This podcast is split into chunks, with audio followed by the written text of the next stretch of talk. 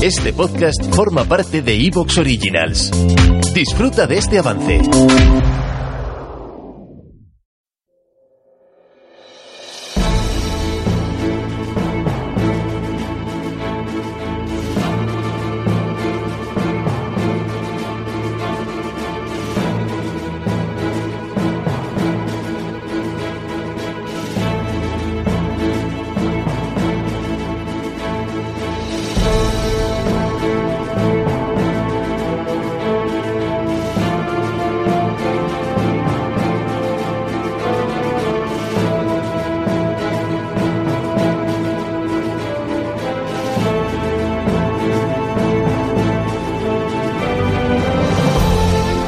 Daros la bienvenida a otro episodio de Casus Belli Podcast y hoy pues nos vestimos de gala porque vamos a hablar de uno de nuestros temas favoritos, es decir, de italianos y de marinos italianos en la Segunda Guerra Mundial, que ya sabéis que nosotros pues tenemos una gran debilidad. Y bueno, pues eh, nos hemos reunido un equipo, agrupa a gente que normalmente viene a participar en los momentos en los que hablamos de este tipo de temas y eh, también a alguien muy especial en esta ocasión. Así que pues, pues empecemos porque no podemos hacer un programa de italianos mm, en condiciones eh, de que queramos hacer algo realmente especial sin nuestro querido Damián. ¿Cómo estamos? Hablando desde la pérfida. Muy bien, Antonio. Muchísimas gracias por tenerme de vuelta una vez más. Hombre, con lo que te queremos aquí, ya sabes. Igualmente, hombre. No, no- no ha sido falta de ganas, no ha sido falta de ganas que, que, que, que nos detuviéramos. Y nada, pues va- vamos a ver hoy porque ha- hablamos precisamente de, un- de uno de los temas estrella cuando se habla de- del tema de Italia.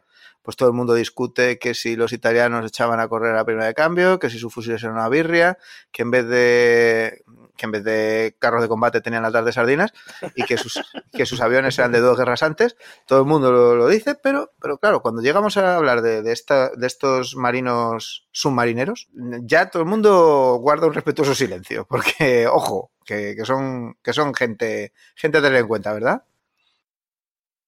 Pues sí, ¿no? Supongo. Hola a todos. Y aquí está mi gran camarada, también especialista en temas italianos, porque le gustan mucho esas cositas así raras, Sobre aunque todo él, las ruedas y, los- y las orugas, pero bueno. aunque él va por ruedas y orugas y remaches y cosas así. Eh, pues nada, mi querido camarada corazado, Félix, ¿cómo estamos? Pues buenas noches. Y esto para mí es muy especial eh, porque vamos, vamos a grabar con, con- con- bueno, ya, ya estoy ya suelo grabar con grandes, pues ahora viene eh, esta persona que es muy grande. Preséntanos a nuestro invitado especial de la noche, por favor. Pues bueno, pues él es, él es escritor, ensayista, podcaster y en ant- eh, eh, antaño fue eh, oficial de Marina de Guerra. Nosotros que Esteban Pérez de Bolívar. Buenas noches, Esteban, y bienvenido a Casus Belli. Muchas gracias, buenas noches, Antonio, Damián, Félix, y un saludo a las hordas de oyentes que tiene Casus Belli. Pues hombre, es un inmenso placer. Yo, yo estaba convencido de que había grabado antes contigo y luego me paro a pensar y digo, no, digo, te tengo tan oído que ya eres alguien como del- equipo, de la familia, de- del- del grupo. O sea, que, que hoy pues mm, me estreno en, en- en- en hacer pocas con Esteban y, y vamos, estoy súper, súper, súper emocionado y súper en tensión. Porque Y bueno, el- y, y- y supongo que, que- que la gente lo conocerá porque él es el autor del podcast Zafarrancho Podcast, que por cierto es muy recomendable. Que si la gente no lo ha escuchado, está tardando. desde luego. Muchas gracias. Y, y- y- vamos, pues el tema de hoy precisamente, el tema que hemos elegido para abrir boca en, en- en- esta, en estas cuestiones italianas después de un tiempo en el que hemos guardado, pues un, un cierto hueco, pues es precisamente la décima flotilla más, que casi nada, ¿verdad? Sí, señor. Memento auder semper. Que sí que era el, lema que, tuvieron, porque, bueno, la, la historia de, de esta gente empieza en realidad en la Primera Guerra Mundial, pero, pero vamos, que, que se prolonga en el tiempo y se convierten en un, bueno, en una leyenda, en una auténtica, en una auténtica leyenda. Y, y mucha gente pues los, los recuerda, los, los conoce más o menos, pero, pero la historia concreta pues no, no la conocen. No, no, en realidad es bastante, son, son muchas operaciones encubiertas en las que participan y se conocen pues normalmente la- las así las más destacadas, ¿no? La- Las que llamaron más la atención en su momento, pero, pero bueno, que en realidad pues, pues tuvieron un desempeño enorme y, y además, bueno, pues estaba la pregunta que me hacía Damián, ¿no? Cuando dijimos de hacer este programa, que decías, vale, pero la décima flotilla más, ¿la buena o la mala? muy bien, muy bien. Esa, es una buena acotación. El problema es que evidentemente yo soy más de cosas terrestres, como dice Félix, con oruga o, con botas llenas de barro. Por eso conozco mucho más la décima de después. hoy creo que voy a aprender muchísimo contigo, Esteban. Sí, yo soy de la, de la décima di prima. de la buena, ¿no? Pues de, la, de, la, buena.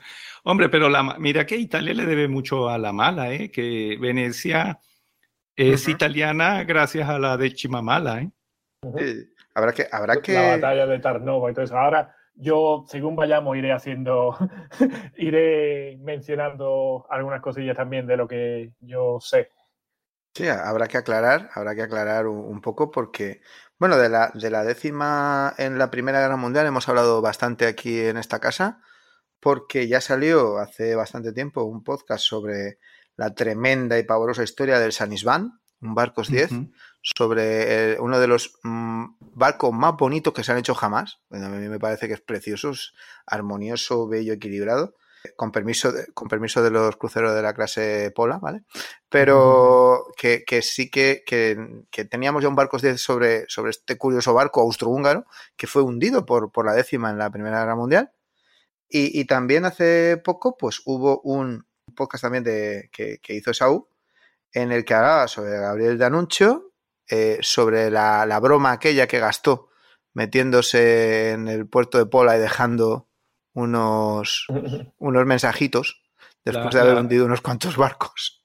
La burla de Bucari, o en italiano la befa de Bucari, fue una, fue una falta de respeto a los austrohúngaros. Fue irle y, y, hacerle las cosquillas y, retirarse haciéndole las trompetillas. Está, está, feo, está feo de que te vuelen, volar los barcos, pero dejar, dejar ahí unos mensajes en unas botellas con una banderita italiana, yo creo que ya. Y encima que los mensajes sean así en verso, yo creo que ya, ya era, Aquello ya era demasiado hasta para el anuncio, creo yo. Que fíjate que el hombre era muy allá. Pues, pues bueno, y en, en, esa, en esa operación fue que se forjó el, el lema, pues él, él, es el autor de Memento Audere Semper.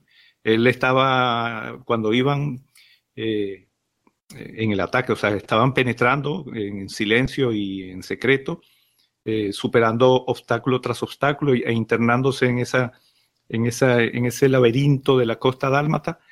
Y bueno, él iba ahí en silencio porque todos tenían que estar muy callados y vio... Debía ser la única vez que callaba ese hombre, la verdad. sí. Para hacerlo callar. Y vio el, acrónimo MAS, de, que tenían todas esas lanchas eh, torpederas en, en, ese momento, y él, como, como, como gran erudito que era, eh, recurrió al latín y, y, y, e e ideó eso de memento audere semper, que significa recuerda osar siempre. Entonces, bueno, eso ha quedado para la historia, ¿no? Bueno, en realidad, MAS es el nombre técnico que recibía la embarcación, ¿no? Sí, sí, que era, en ese entonces era Motobarca Armata Svan, que Svan era la fábrica, que era una fábrica de lanchas de, Venecia, una de esas que fabrican los taxis y ese tipo de cosas. Y, y SVAN era Società Veneziana Automobili Navali. Entonces el, el, acrónimo original MAS era ese. Y luego, bueno, eso se fue transformando en motobarca Armata Silurante, que es torpedera, y, y así hay varios. Y, pero bueno, a mí el que más me gusta es el de, el de D'Annunzio. Memento Oder Semper. Hay que mencionar que antes, fuera de micro, decía Félix que la vida siempre va en círculo por unos motivos u otros. Hay que destacar que aquí en Bucari estaba también Costanzo Ciano, que sonará el apellido por ser el padre de nuestro amigo Galeazzo Ciano, que era el cuñadísimo de, de, Mussolini. Una endogamia extrema aquí. Sí. Flipante. ¿verdad? Bueno, y no, y no, olvidemos al, al, al, máximo héroe naval italiano, que es Luigi Rizzo, que fue el que hundió el, el Santo Stefano y, y, y, hundió la... Hombre, eh, nada más y nada menos que tiene la... Él participó en la BEFA de Bucari y luego hizo una incursión en Pola, hundió el Sven, el, el Viena, un acorazado y luego mientras estaba navegando de regreso de colocar un campo de minas, se no, de hacer un levantamiento de inteligencia sobre campos de minas, eh, de regreso se topó con el acorazado y dijo, bueno, bueno lo hundo. ya, que estamos. sí, vamos. Eh, eh, así, de, así, hizo, así hizo de golpe la, la, Champions, la Copa, la Liga, lo hizo todo, vamos. O sea, sí, señor, increíble, ¿sabes? Ese, ese, elemento. la, verdad, la, verdad, es que él tiene un crack, ¿eh? Sí, sí, era.